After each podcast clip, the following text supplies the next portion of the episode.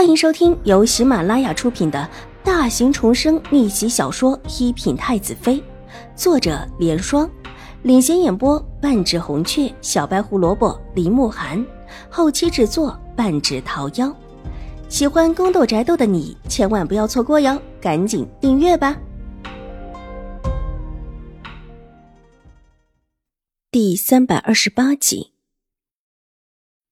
姐姐，走啊，我们快点儿！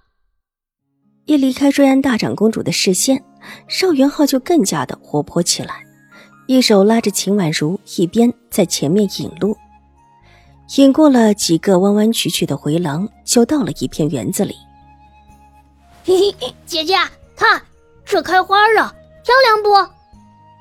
指着门口处的一株海树，邵元浩得意的道：“梅树苍劲，枝干上红梅吐艳。”现在才初入冬季，居然有这么艳美的梅花可看，也实在是叫人意外了。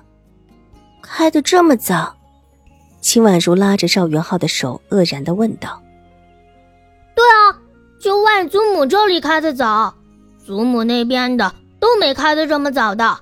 我之前发现的，就等着姐姐来，姐姐一定会喜欢的。”赵元浩的小脸白白嫩嫩的。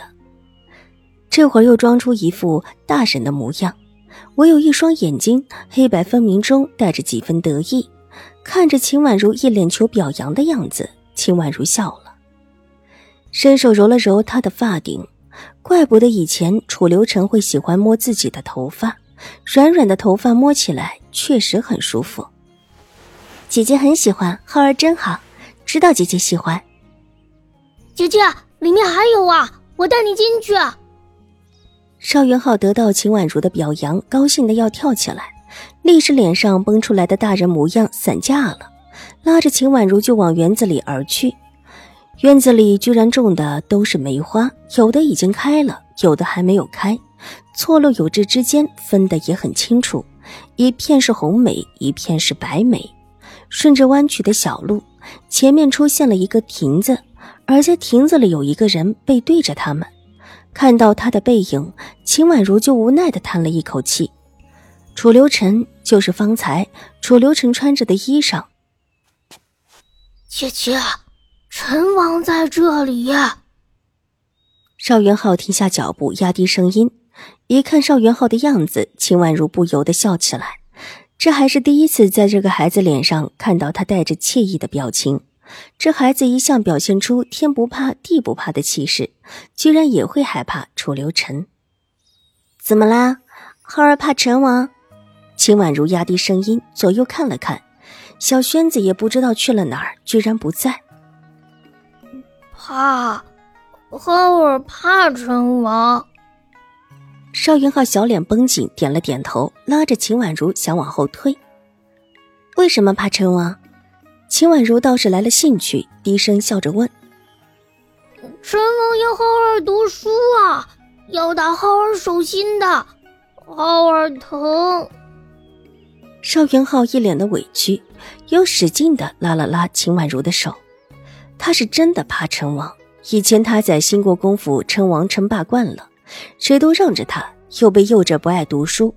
到瑞安大长公主府之后，瑞安大长公主便给他请了西席，哪料想他又皮的不行，不好好练字，天天跑出去玩，教他的先生也没办法，只能去向瑞安大长公主告状。然后瑞安大长公主又把人给找回来，送去了书房。无奈邵元浩就是坐不定。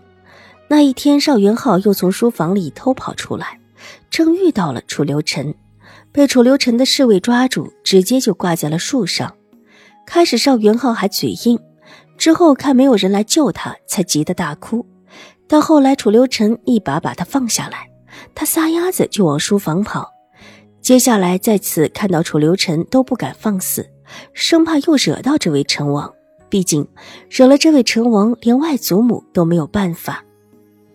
过来，悠然的声音从前面传来。把两个骚动不已的人给镇住了。邵元浩可怜兮兮的抬头看着秦婉如，压低了声音：“姐姐，我们跑吧。”还想跑？要不要再去树上待一会儿？温雅如玉的声音传过来，带着笑意。邵元浩急忙往秦婉如的背后一躲，慌的把头埋在她的背心处。这位陈王当时就是用这么温和的声音，让侍卫把自己挂在树上，不管自己如何的大哭大闹。感受到这个孩子的害怕，秦婉如无奈起来，伸手拉住邵元浩的手，把他拉了过来，然后缓步的往亭子里走去。亭子里轮椅已经转了个方向。楚留臣斜斜的靠在椅栏上，一手撑着头，姿态悠然而闲适，容貌精致，神色温柔，唇角一抹淡淡的笑意，似笑非笑的从秦婉如的身上缓缓的落到邵元浩的身上。秦婉如感应到邵元浩小小的身子瑟瑟了一下，紧紧的靠在他的边上。浩儿不读书？读读，浩儿要读书的。邵元浩的小身子又是一震，立时站直了，大声道：“外祖母可是说了，陈王最喜欢愿意读书的孩子，自己可不能让陈王知道自己不爱读书。”要看这本书吗？楚留臣扬了扬自己另一只手里拿着的一本书，笑着问。邵元浩身子往后退了一步，一脸的紧张。浩儿还小，才学没几个字。等以后浩儿学的多了，就可以看这种书了。外祖母说了，陈王给的书如果不会看，可是要挨打的。那浩儿是现在去读书，还是看本王这本书？呃，浩儿现在要去读书了，先生还在等着浩儿呢。邵元浩觉得这个时候可不能再留下来了，歉意的看了看秦婉如，拉了拉秦婉如的手。带着秦婉如稍稍蹲下身子，才低声道：“姐姐，浩儿现在先去读会儿书，你一会儿让人来书房找我呀。”说完，小心翼翼的看了楚留臣一眼，放开了秦婉如的手，撒丫子就跑出去。身后一个婆子紧紧的跟了上去，一边急道：“哎呦，好少爷，您小心脚下，跑慢点儿。”当心摔着了！